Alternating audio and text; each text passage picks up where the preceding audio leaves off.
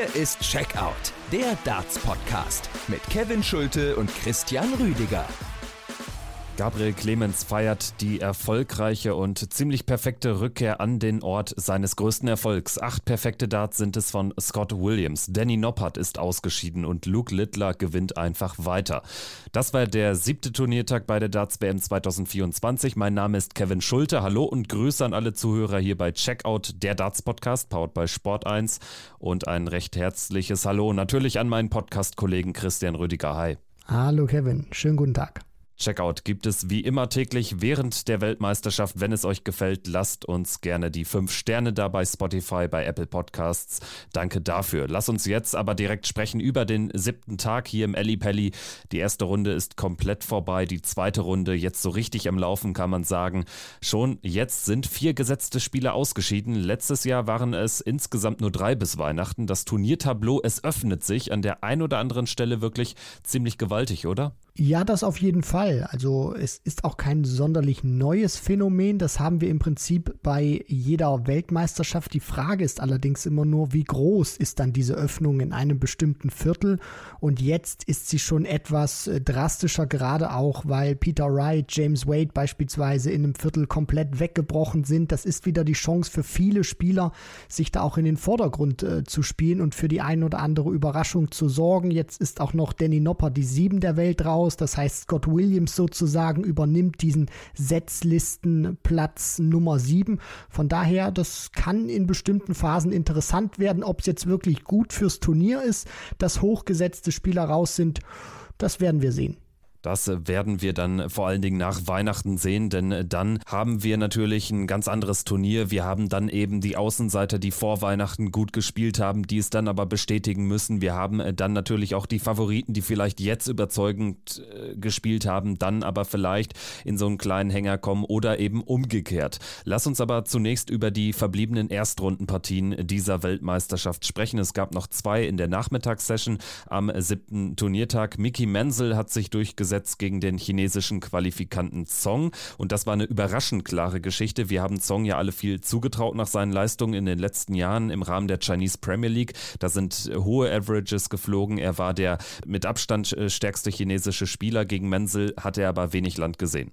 Ja, er konnte nur punktuell zeigen, was er drauf hat. Das ging für ihn auch gut los, gleich im ersten Satz, wo er die 128 da rausnehmen konnte, wo auch sofort Emotionen bei ihm da waren aber danach kam nicht mehr wirklich so viel. Hat auch ein bisschen was auf die Doppel liegen lassen und Mickey Menzel hatte schlussendlich das stabilere Spiel dabei, aber vor allem auch die nötige Konsequenz beim Checken und das war dann auch ja, ich glaube, so die Geschichte dieses Spiels, wenn Mickey Menzel eine Chance hatte, dann war es so gut wie immer vorbei beziehungsweise aus.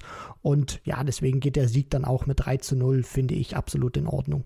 Ja, bei Mickey Menzel muss man anfügen, er hat äh, wie so häufig sehr stabil gespielt, wenn er Gegner hat, äh, gegen die er gewinnen sollte, gewinnen muss vielleicht auch. Ne? Da spielt er immer einen stabilen Pfeil. Er ist dann allerdings kein Spieler für die großen Überraschungen. Also das ist dann so ein klassischer Mann für zwischen Platz 50 und 64 in der Order of Merit, hat mit dem Sieg natürlich jetzt auch nochmal 7.500 Pfund auf äh, die Karte gespielt und er wird dann heute direkt wieder im Einsatz sein gegen seinen Landsmann Brandon Dolan. Vielleicht ist da dann nochmal was drin. Das wäre dann auf jeden Fall eine Überraschung, wenn er noch eine Runde weiterkommen würde, der Nordire. Machen wir weiter mit der zweiten Partie des Nachmittags. Es war die letzte Erstrundenbegegnung und es war ein ganz anderes Ding als Mansell gegen Zong, denn es war eng, es war hochklassig, es hat guten Drive gehabt zwischen Luke Woodhouse und Barry van Peer. Barry van Peer gewinnt am Ende 3 zu 2 nach einem tollen, sehr hochklassigen Erstrundenmatch. Das auf jeden Fall. Und wie du schon sagst, war eine sehr umkämpfte Partie. Die beiden haben sich nicht wirklich viel geschenkt. Das war auch von der Emotionalität, gerade von Van Peer, dann auch in wichtigen Momenten einiges dabei und mir hat er wirklich gut gefallen, auch äh, Barry van Peer, wie er das dann verdaut hat. Also nachdem er diese Matchstarts schon hatte, Woodhouse kann dann nochmal ausgleichen und dann spielt er aus meiner Sicht einen tollen Entscheidungssatz. Also lässt sich überhaupt nicht dadurch nervös machen, trauert diesen Möglichkeiten auch nicht hinterher, sondern spielt das einfach stabil runter und Woodhouse, der dann zwar nochmal im Match geblieben ist, dem sind dann hinten raus so ein bisschen die Triple ausgegangen, gerade dann im letzten Leck, was äh, gespielt wurde in diesem Match war dann nicht mehr viel Gegenwehr dabei bei Luke Woodhouse. Das ist aus seiner Sicht schade, aber auch auf der anderen Seite muss ich wirklich sagen, Hochachtung Barry van Peer, dass er sich da rausgezogen hat. Und für mich ist das immer noch ein bisschen mehr einzuschätzen, sein Sieg, wenn er gewinnt, weil wir erinnern uns alle vor ein paar Jahren mit dieser Datitis und er hat sie überwunden und er ist aus meiner Sicht besser geworden. Das ist nicht unbedingt eine Selbstverständlichkeit, dass du da gestärkt aus sowas hervorkommst und ja, dass er da einfach cool geblieben ist und sein Spiel noch gespielt hat und diesen fünften Entscheidungssatz gewinnen konnte. Das ist wirklich große Klasse gewesen. Auch eine große Chance für ihn, da jetzt wirklich noch ein paar Momente mit, mitzunehmen, in denen er überhaupt keinen Druck hat. Die nächsten zwei Jahre werden wieder anders aussehen. Da fängt er bei Null an als Tourkartenspieler. Er hat sich ja die Karte über die Challenge Tour gesichert, darüber dann eben auch jetzt hier zur WM gekommen, hat hier aber wirklich keinen Druck und hat jetzt schon die Erwartungen übererfüllt durch den Sieg über Luke Woodhouse. Denn wir dürfen auch nicht vergessen, es ist auch ein Sieg so ein bisschen gegen den Trend der beiden Spieler. Woodhouse zuletzt nämlich bärenstark, Van Peer dagegen in der der ersten Jahreshälfte auf der Challenge Tour deutlich besser unterwegs als jetzt hinten raus im Jahr. Von daher war ja Woodhouse auch eigentlich unser Favorit in dieser Begegnung, aber umso höher ist dann der Sieg des Niederländers einzuschätzen und der wird jetzt am Samstagabend spielen gegen Josh Rock. Und damit würde ich sagen, machen wir jetzt, bevor wir über die Zweitrundenpartien äh, sprechen, machen wir so ein kleines Roundup zur ersten Runde. Wir können jetzt sagen, wie viele Spieler haben sich durchgesetzt aus dem Bereich der internationalen Qualifikanten. Es sind neun von 32 ohne Tourkarte, darunter Luke Littler van Peer, also die haben sie ab dem nächsten Jahr, aber jetzt nicht zum Zeitpunkt der WM. De Graaf, Tricol, Penhall, Leung und Goto sind so richtig klassische internationale Qualifikanten. Aber wie hat dir dieses Teilnehmerfeld in diesem Jahr gefallen? Also, was mir aus dieser ersten Runde gefallen hat, das war die Präsenz der Spieler aus dem asiatischen Raum. Also Leung, tolle erste Runde gespielt, tolles Comeback äh, gezaubert, Goto, Ian White rausgenommen. Ich finde, da entwickelt sich auch was. Also die haben alle nicht einen bilderbuchmäßigen Wurf, aber die haben alle eine gute Bewegung und die haben auch diese Nachschwungbewegung, also diesen Follow-through. Das ist technisch auch sehr sauber. Das hat mir gefallen, dass sich da auch was tut, weil das ist jetzt nicht so, die Spieler aus dem asiatischen Raum kommen da jetzt hin und sind unbekannt und liefern dann nicht so eine gute Leistung ab, sondern das war in diesem Jahr schon eine andere Präsenz und vor allem dann auch im Zweitrunden-Match. Wir sprechen ja gleich noch über Leung. Das ist dann nochmal auch eine andere, ja, Darbietung gewesen. Wenn ich mich beispielsweise an Edward Folks erinnere, ich bin aus Japan, der hat eine tolle erste Runde gespielt, dann lief es aber im Zweitrunden-Match nicht mehr wirklich so, dann war das auch qualitativ nicht mehr wirklich vergleichbar. Also das ist mir wirklich hängen geblieben, dass ich da auch im asiatischen Raum, gerade im Stil Dart, was die kompetitiven Fähigkeiten anbelangt, da einiges getan hat. Dann habe ich noch ein paar interessante Statistiken mitgebracht und zwar der Twitter-Account The Redbit hat da wunderbare Statistiken zusammengefasst und die würde ich äh, gerne mal vortragen, also einen Auszug davon. Der Gesamt-Average aller 32 Erstrundenspiele liegt demnach bei 88,45. Im Vorjahr war es ein 86er Wert, also das eine deutliche Steigerung, aber der Vorjahreswert war auch deutlich schlechter, also das äh, Fünf-Jahres-Mittel, würde ich sagen, denn der Bestwert liegt äh, sogar bei 89 Zählern aus der Corona-WM 2021. Es sind übrigens exakt so viele 180er Aufnahmen gefallen wie im Vorjahr in den Erstrundenpartien und zwar glatte 200. Das freut doch den inneren Statistikmonk, würde ich sagen. Ja, äh, definitiv. Und äh, weil du jetzt gerade schon so mit den Zahlen hantiert hast, hast du auch schon den Vergleichswert sozusagen von den 180ern, also mit den Zweitrundenpartien einberechnet, ist man da aktuell über dem Schnitt. Also können wir uns vielleicht auf die 1000 180s freuen oder einstimmen?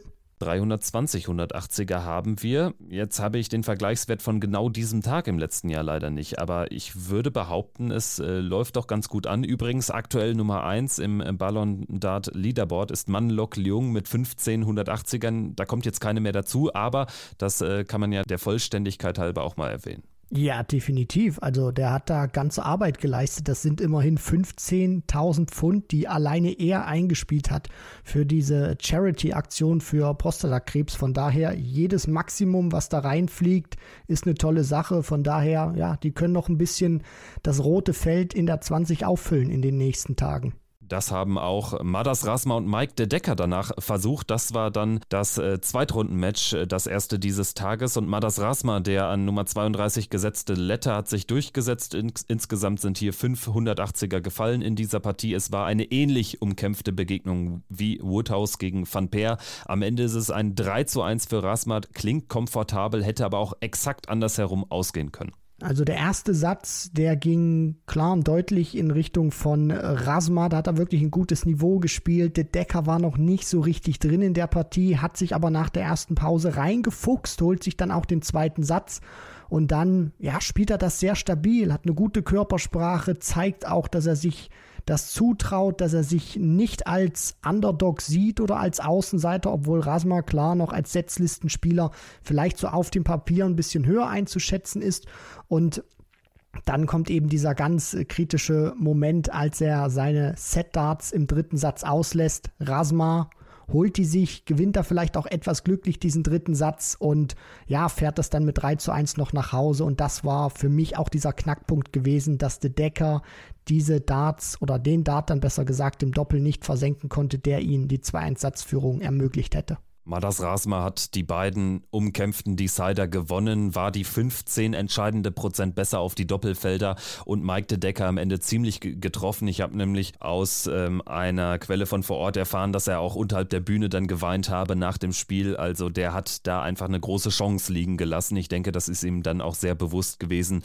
Das ähm, sind dann natürlich auch so die traurigen Szenen am Rande von solchen Partien. Madas Rasma dagegen steht in der dritten Runde und wird spielen gegen den Titelverteidiger Michael Smith Smith, sehr wahrscheinlich am 27. Dezember abends. Ganz kurz deine Einschätzung, können wir von Rasma da irgendwas erwarten oder ist jetzt eigentlich die Pflicht ohnehin erfüllt und gegen Michael Smith wird er sehr alt aussehen? Ja, die Pflicht auf jeden Fall erfüllt. Als gesetzter Spieler das erste Match gewonnen, nach Weihnachten dabei. Den Bully Boy, ja, rausnehmen würde ihn, glaube ich, nicht. Aber ich denke, punktuell kann er ihn schon kitzeln. Also einen Satz traue ich ihm definitiv zu, vielleicht sogar zwei. Das ist dann für mich aber schon das höchste der Gefühle. Dennoch glaube ich, dass Rasma wirklich in bestimmten Phasen des Matches auch ein guter Gegner sein kann aber ist für meine Begriffe einfach nicht konstant genug im High-Scoring-Bereich. Also ich denke, das wird der entscheidende Unterschied zugunsten des Weltmeisters sein. Machen wir weiter mit der letzten Partie des Nachmittags. Rob Cross besiegt Thibaut Tricol mit 3 zu 0, verliert nur zwei Lecks. Ein gutes Spiel war es aber nicht. Also Tricol hat einfach so viele Fahrkarten geschossen, zwei von 20 Doppel getroffen. Also die Partie hätte auch einen anderen Verlauf nehmen können. Erst recht, wenn Thibaut Tricol einmal A besser in dieses Match reinfindet, aber vor allen Dingen, wenn Tricol sich den zweiten Satz schnappt, den muss er holen und dann haben wir eine Begegnung. Man liest ein 3 zu 0 für Rob Cross, wenn man sich die Partie anschaut, weiß man, das war nicht so ein einfaches Ding, wie man ja das am Ende auch liest auf dem ja, äh, Ergebnisboard unfassbar schlechter Start von beiden, muss man sagen. Also jetzt nicht nur was die Doppel anbelangt, sondern auch vom Scoring her hatten sie beide ihre Probleme, sowohl Cross als auch äh, Tricol. Und bei Tricol ging das dann richtig in den Keller, weil der, wie du schon gesagt hast, einen Dart nach dem nächsten daneben geworfen hat, 13 insgesamt. Also das, das zieht dich auch runter, wenn du da aus dem ersten Satz mit wenig Scoring gehst, mit wenig Doppeln, beziehungsweise gar kein. Aber er hat sich da gut rausgezogen und steht dann auch bereit, um sich diesen zweiten Satz zu holen mit einem Eindarter. Und was macht Rob Cross? Der zeigt mal ganz kurz, warum er 2018 das Ding gewinnen konnte. Mit den 114 Punkten zeigt er mal auch ganz kurz seine Muckis, führt mit 2-0 in den Sätzen und von da an war es einfach ein verdammt schwieriges Brett, was er da bohren musste, Tricol. Und selbst wenn Cross nicht sein bestes Niveau gespielt hat, muss man trotzdem sagen, dass er am Ende noch mit 89 Punkten im Schnitt pro Aufnahme diese Partie beendet, zeigt auch, dass er hinten raus besser wurde, weil der erste Satz, der war ja qualitativ eine Katastrophe gewesen. Die spielen 30 bis 45 Minuten. Ich habe es nicht genau gestoppt, aber so ungefähr in der Range. Und ich würde behaupten, ein einziger Dart entscheidet diese Begegnung. Und das ist dieser eine Pfeil, womit er die 114 Punkte rauslöscht im Decider von Satz Nummer 2. Ja, das, das war dann dieser kann man sagen, vorentscheidende Todesstoß, den er ihm da mitgegeben hat. Also es war klar noch nicht die endgültige Entscheidung, aber jeder wusste 2 zu 0, Tricol kämpft sich da nach diesem miserablen ersten Satz aus seiner Sicht rein. Es scheint so, als ob er das offen gestalten kann und jeder rechnet damit, auch er, dass er da nochmal drankommt und Cross packt diesen magischen Moment aus in diesem, in dieser Situation, der sich bis dahin nicht wirklich angedeutet hat. Und von daher, das ist dann nochmal so eine Komponente, die dir mental auch nochmal so ein Ding mitgeben kann, weil Tricol dann dahinter steht und sich denkt, ja, der spielt den ersten Satz nicht gut. Jetzt bin ich drin. Jetzt hole ich mir vielleicht noch mal eine Möglichkeit, aber dann nimmt er mir die 114 vor der Nase weg, beziehungsweise checkt sie und dann denkst du dir vielleicht auch so im Kopf, ja klar, gegen mich jetzt, der Typ ist Weltmeister und ähm, ja, war ja irgendwie klar, dass er es trifft und dann sich da noch mal rauszuziehen, ist einfach verdammt schwer.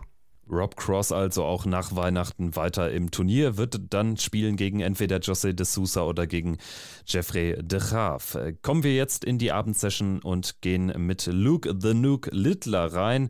Nur ein Tag nach seinem Auftakterfolg, nach diesem denkwürdigen Spiel, fast schon mit dem 106er Schnitt gegen Christian Kist und nur zwei verlorenen Legs, war es heute eine ganz andere Partie gegen Andrew Gilding. Andrew Gilding nicht so stark in Form, nicht ansatzweise so gut in Form wie Anfang des Jahres, als er die UK Open gewinnt aber er war heute ein kompetitiver, ein starker Gegner für Luke Littler. Auch hier am Ende eine 3 zu 1 Scoreline in den Sätzen, aber nur ein Leck besser war Littler wirklich und in Summe, ähnlich wie bei Rasma de Decker, viel enger, als es das Resultat aussagt. Andrew Gilding war richtig gut in diese Partie reingekommen, hat auch auf die Doppel nahezu keinen Fehler gemacht und ich sage nahezu keinen, weil in dem Moment, wo er sich dann auch beispielsweise das zweite Set greifen kann, macht er dann wieder Fehler, die er sonst nicht gemacht hat. Also in diesen wichtigen Momenten, wo er wirklich entscheidende Situation auf seine Seite hätte ziehen können. Da war Gilding dann in dem Moment nicht da und äh, zuvor haben die Doppel funktioniert, danach haben sie dann auch wieder funktioniert.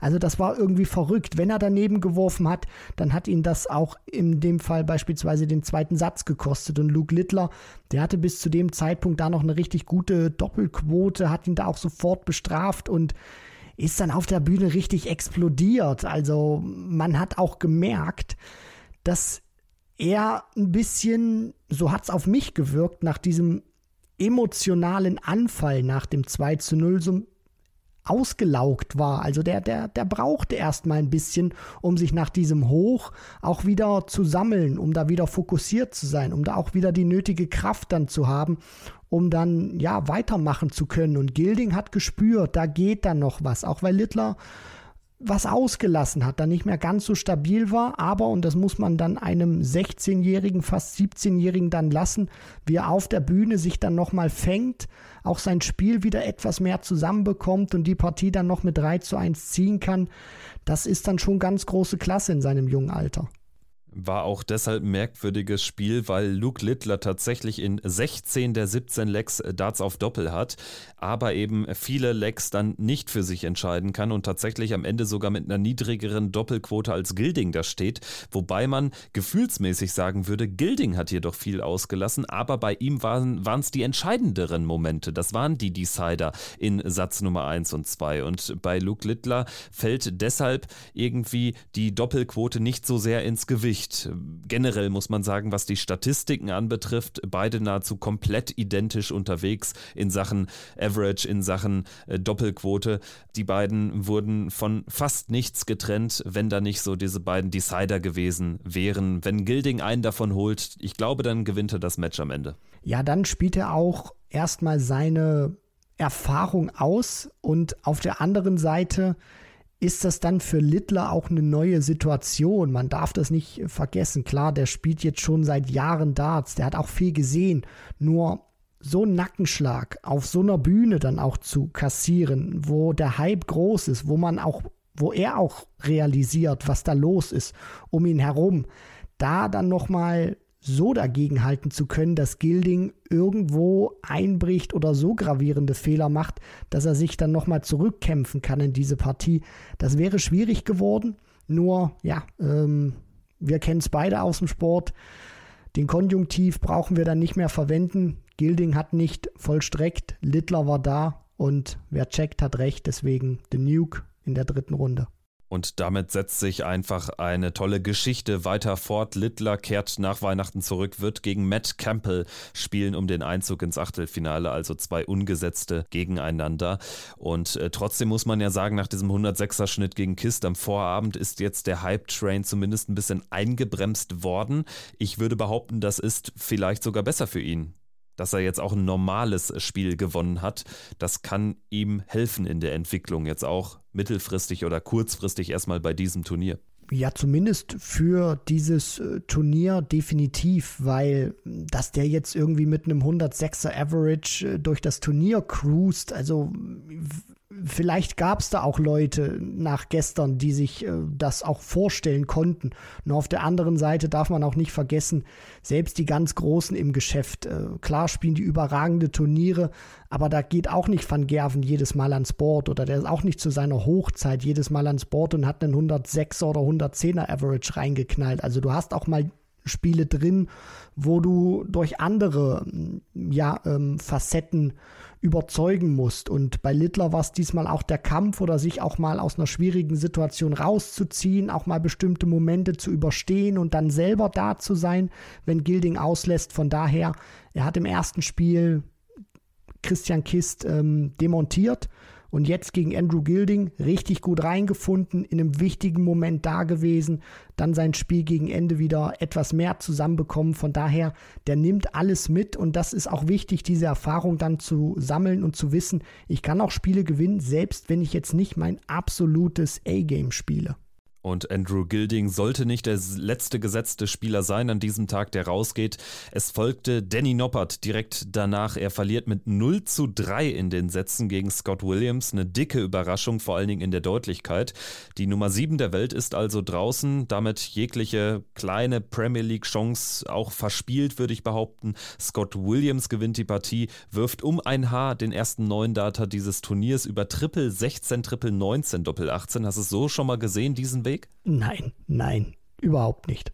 Also das war wirklich einer der Momente, nicht nur des Tages, sondern des bisherigen Turniers und hat in der Phase auch unterstrichen, dass Scott Williams einfach ein Spieler ist, gibt dem Selbstvertrauen und der kann wirklich solch ganz besondere Momente kreieren. Das Selbstvertrauen hat er sich geholt, indem er zwei Decider irgendwie sehr, sehr glücklich für sich entscheidet. Zu dem Zeitpunkt war die Partie für Noppert dann mehr oder weniger auch gelaufen, denn der hat, glaube ich, gemerkt, irgendwie soll es heute nicht sein. Also, das ist eine Partie, die darf niemals im Leben mit 3 zu 0 für Scott Williams ausgehen. Das ist auch wieder so ein Match, was herrlich verdeutlicht, wie Darts sich abspielen kann. Also Danny Noppert war überhaupt nicht unterlegen, im Gegenteil. Das klingt jetzt vielleicht blöd mit einem 3-0-Sieg für Scott Williams, aber ich fand den ehemaligen UK Open Champion Danny Noppert besser. Also der checkt im ersten Leck direkt die 170, der wirft doppelt so viele 140er Aufnahmen wie Scott Williams, aber der kriegt in den entscheidenden Momenten diese Lecks einfach nicht zu und diese Sätze zu und Scott Williams der hat nicht nur diesen verpassten neuen Data, diese acht perfekten Darts dabei, sondern von den ersten vier Lecks, die er sich holt, spielt der Kerl drei High Finishes. Also der hat heute das ganz große Entertainment ausgepackt und Danny Noppert macht fast alles richtig und die kleinen Momente, die er nicht richtig macht, dafür wird er komplett bestraft und im dritten, ja, hat dann Scott Williams auch etwas mehr zu seinem Scoring gefunden und Danny Noppert konnte sich dann zwar nochmal das Break zurückholen, aber da liefen die 180er dann nochmal besser bei Scott Williams. Von daher, er gewinnt mit 3 zu 0. Aber äh, ganz ehrlich, wenn Danny Nopper das Ding mit 3-0 oder 3-1 gewonnen hätte, dann ja, hätte sich sehr viel Konjunktiv Scott Williams da auch nicht beschweren dürfen. Eigentlich muss ein Danny Noppert hier mit 2 zu 0 in die letzte Pause gehen und dann ist die Ausgangslage eine ganz andere. Dann wird Scott Williams nicht so unbekümmert aus der Pause rauskommen, die acht perfekten Darts schmeißen etc. pp. Im dritten Satz war ja dann die Gegenwehr von Danny Noppert auch gebrochen, der wie gesagt nicht einmal schlecht gespielt hat, nur in den kritischen Momenten meist sehr, sehr knapp auch am Doppel vorbei. Wir hatten auch von ihm tolle Momente gesehen, den 170er-Check direkt im ersten Leg, aber hat alles nicht geholfen, denn der Decider im ersten Satz, das war ja auch Wahnsinn. Scott Williams startet rein mit fünf Aufnahmen ohne Triple gewinnt das Leck aber trotzdem noch in 23 Darts. Das darf nie und nimmer passieren, genauso wenig. Satz 2 Decider, wieder trifft Noppert das Doppel nicht. Und ja, am Ende geht der zweite gesetzte Spieler gegen einen Williams raus bei diesem Turnier. Und Scott Williams ist womöglich der nächste Gegner von Martin Schindler. Fragezeichen, wenn der Jermaine Vatimena schlägt. Also Williams, Schindler, Vatimena, einer von denen im Achtelfinale. Das äh, hört sich auch ganz gut an. Äh, definitiv. Für die Spieler wäre das auch ein richtiger Meilenstein, dann, wenn sie das auch ähm, ja, erreichen könnten, weil die sind in einer Region, wo man nicht sagen kann, ja, so ein Achtelfinale jedes Jahr oder bei jeder Teilnahme äh, ist irgendwie eine sehr realistische Chance. Von daher, äh, ich sehe gerade auch so vor meinem geistigen Auge diese These, dass keiner der Deutschen es ins Achtelfinale schafft, zerbröseln, aber ganz ehrlich, damit habe ich auch keine Probleme. So sieht's aus. Und einer, der da auch kein Problem mit hat, denn der arbeitet aktiv dagegen an, ist Gabriel Clemens. Der gewinnt sein Auftaktspiel gegen Manlok Leung mit 3 zu 1. Die 22 der Welt kommt hier also am Ende halbwegs souverän durch, hat ein ordentliches Grundniveau gespielt, war selber gar nicht zufrieden, aber es waren einige High Finishes dabei, es waren schöne Momente dabei, die er sich nehmen konnte, um sich auch richtig zu pushen, hatte eine tolle Körpersprache. Vor allen Dingen denke ich ans vierte Leck im ersten Satz. Leung stellt sich auf 36 Punkten Rest. Clemens checkt aber die 140 Punkte vor der Nase weg und holt sich also das 1 zu 0. Der Gegner war ja auch stark. Das äh, würde ich fast schon als den fast perfekten Auftakt darstellen, weil ja, es war jetzt von den Stats nicht überragend, aber all diese Faktoren sind, glaube ich, wichtiger, als jetzt auf dem Papier eine 98 zu spielen. Ja klar, das, das Gefühl auch für den eigenen ähm, Dart muss da sein. Auch wenn Gabriel Clemens sagt, er war nicht hundertprozentig zufrieden, weiß er trotzdem und hat er auch realisiert, dass er in den wichtigen Momenten da war und auch wenn es kritisch war und er gefordert war, große Dinger rausnehmen konnte, wie diese 140, die du angesprochen hast, wo Leung das Ding nochmal in den Decider auch hätte ziehen können. Von daher, ich fand den Start hochkonzentriert von Gabriel Clemens. Der war sehr fokussiert. Der hat wenig bis nichts ausgelassen, wenn er die Darts in der Hand gehabt hat zum Checken. Also der erste Satz, der war blitzsauber.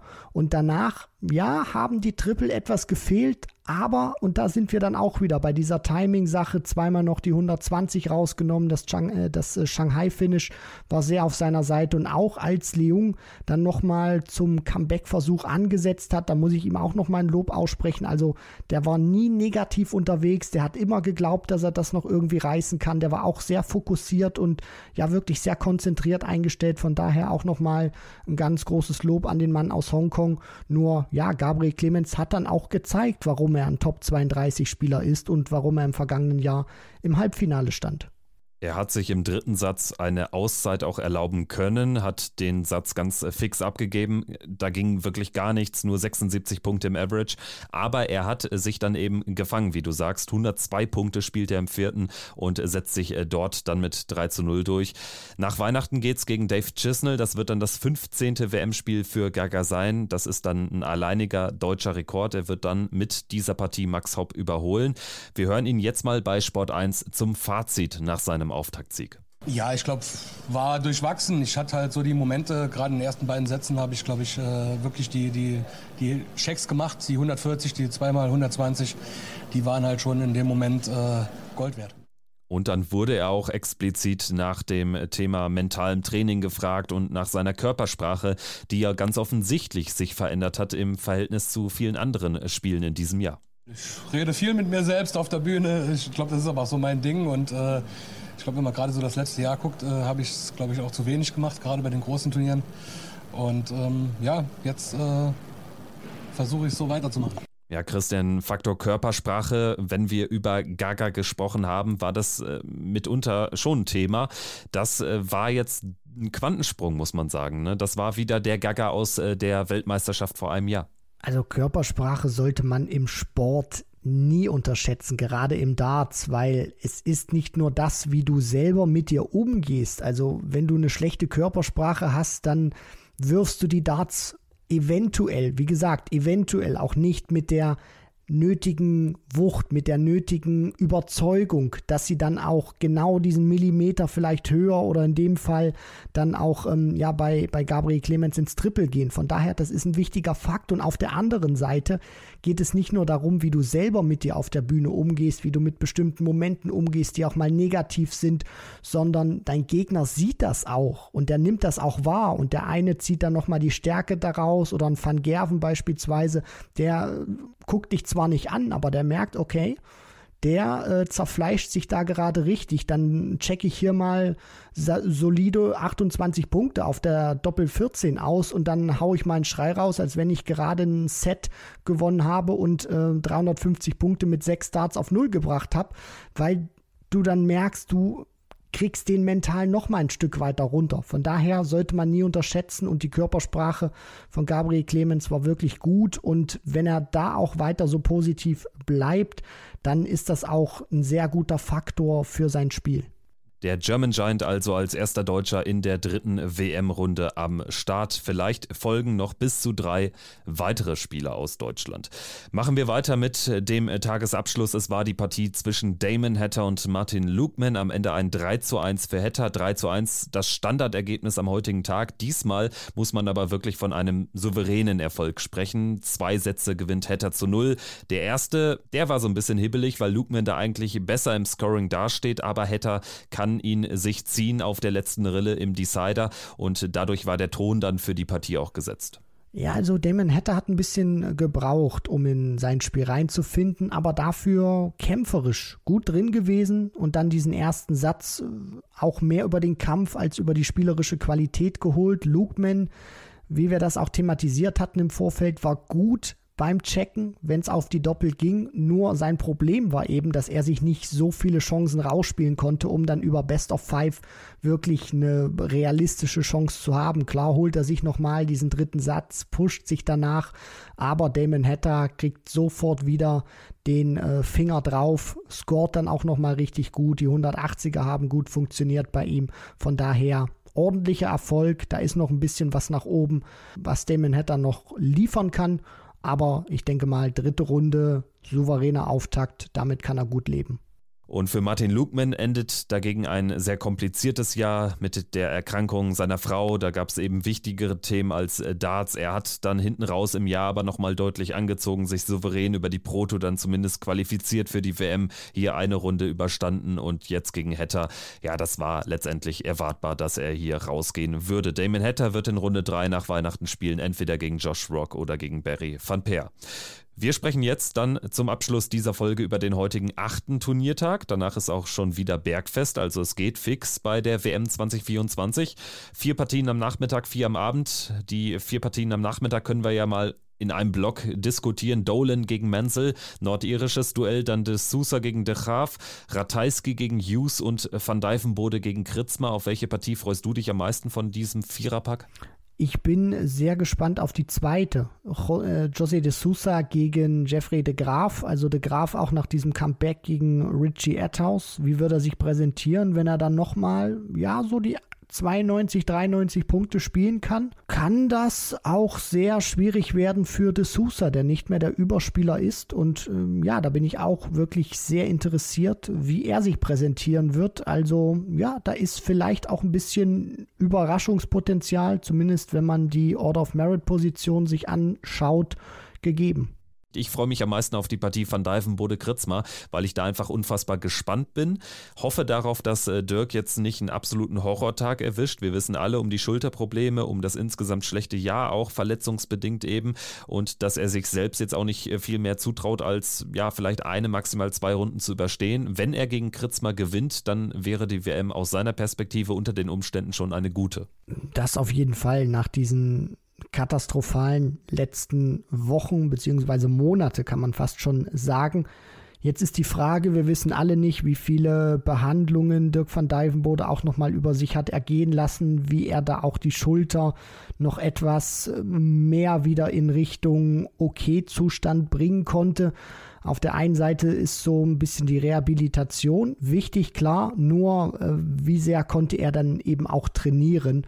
Das äh, steht dann nochmal auf einem anderen Blatt Papier. Bin auch genauso wie du sehr gespannt, was er für eine Leistung bringen kann. Aber ich glaube, und das wird auch bei ihm so im Kopf sein, der Fokus richtet sich aufs nächste Jahr, dann wieder gesund zu sein, um dann auch wieder den Dirk van Dijvenbode zu zeigen, den wir gerade in den ersten Monaten von 2023 gesehen haben gehen wir jetzt dann in die Abendsession rein aus deutscher Sicht. Sehr, sehr spannend, denn wir starten mit Florian Hempel gegen Dimitri Vandenberg. Flo wird versuchen, das Kunststück zu wiederholen von vor zwei Jahren, auch damals in der zweiten Runde gegen Dimi mit 3 zu 1 gewonnen. Danach Martin Schindler gegen Jermaine Vatimena, offene Partie. Vatimena natürlich, wenn man jetzt die letzten Jahre betrachtet Außenseiter, aber er hat hier einen tollen Auftakt erlebt gegen Fallon Sherrock. Das haben ihm viele schon nicht zugetraut. Also, um nicht zu sagen, fast alle haben damit gerechnet, dass er vor allen Dingen die Crowd deutlich äh, schlechter wird handeln können. Das hat er gut gemacht. Jetzt gegen Martin Schindler wird es vielleicht sogar ähnlich aussehen, kann man argumentieren, weil natürlich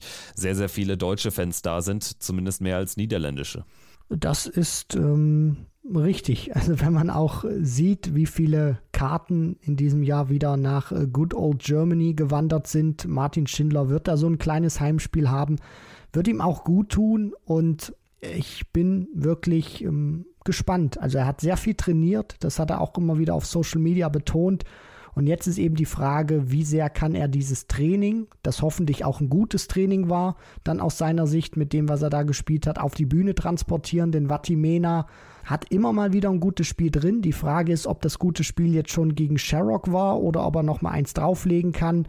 Was wird Martin zeigen? Sehr gespannt. Und ja, es wird kein Selbstläufer. Aber wenn Martin gutes Spiel an den Tag legt, dann bin ich auch sehr zuversichtlich, dass er das ziehen kann das große Konstanzproblem bei Jermaine Vatimena, das sollte den deutschen Darts-Fans auch Hoffnung machen, dass Martin hier durchkommt und äh, dann äh, wäre eben Scott Williams als nächstes an der Reihe. Also ein Schritt nach dem anderen, klar, ne? aber es ergibt sich hier schon eine große Chance für Martin relativ weit zu kommen bei dieser WM. Florian Hempel gegen Dimitri Vandenberg, ich muss auch sagen, ich halte es nicht für ausgeschlossen, dass Flo nochmal Dimi rausnimmt. Es hängt aber hier mehrheitlich davon ab, welchen Dimitri Vandenberg wir sehen. Wir haben häufig einen schwachen Dimi gesehen. Wenn er aber wieder so auftritt oder ansatzweise so gut wie bei der letzten WM, dann ist äh, Flo hier chancenlos. Wenn Dimitri Vandenberg in einem Flow ist, wird es unfassbar schwer werden für Flo, ihn zu stoppen. Dann muss er schon mit seinem A-Game dagegenhalten. Die Frage ist, wie stark er dann auch dagegenhalten kann, weil wenn Dimi wirklich so ein Scoring hat, dann auch sehr schnell in den Doppeln drin ist, dann erzeugt das so viel Druck und Druck lässt dich am Ende auch Fehler machen und Doppel verpassen. Also der Start in die Partie wird, glaube ich, sehr wichtig sein, nicht nur was Dimitri Vandenberg produziert, sondern dass Flo auch direkt da ist, dass er ihm zeigt, ich traue mir wieder zu, dich rauszunehmen. Und das ist auch so ein Mutmacher, weil Flo Hempel ist keiner, der sich jetzt äh, vor großen Namen, glaube ich, ins, ins Höschen macht, sondern der geht auf die Bühne, der will da spielen, der weiß, dass er dahin gehört und der wird auch von der Körpersprache her zeigen, oder das hoffe ich zumindest, dass er diese Partie auch gewinnen möchte, dass er sie auch gewinnen kann und dass er daran glaubt.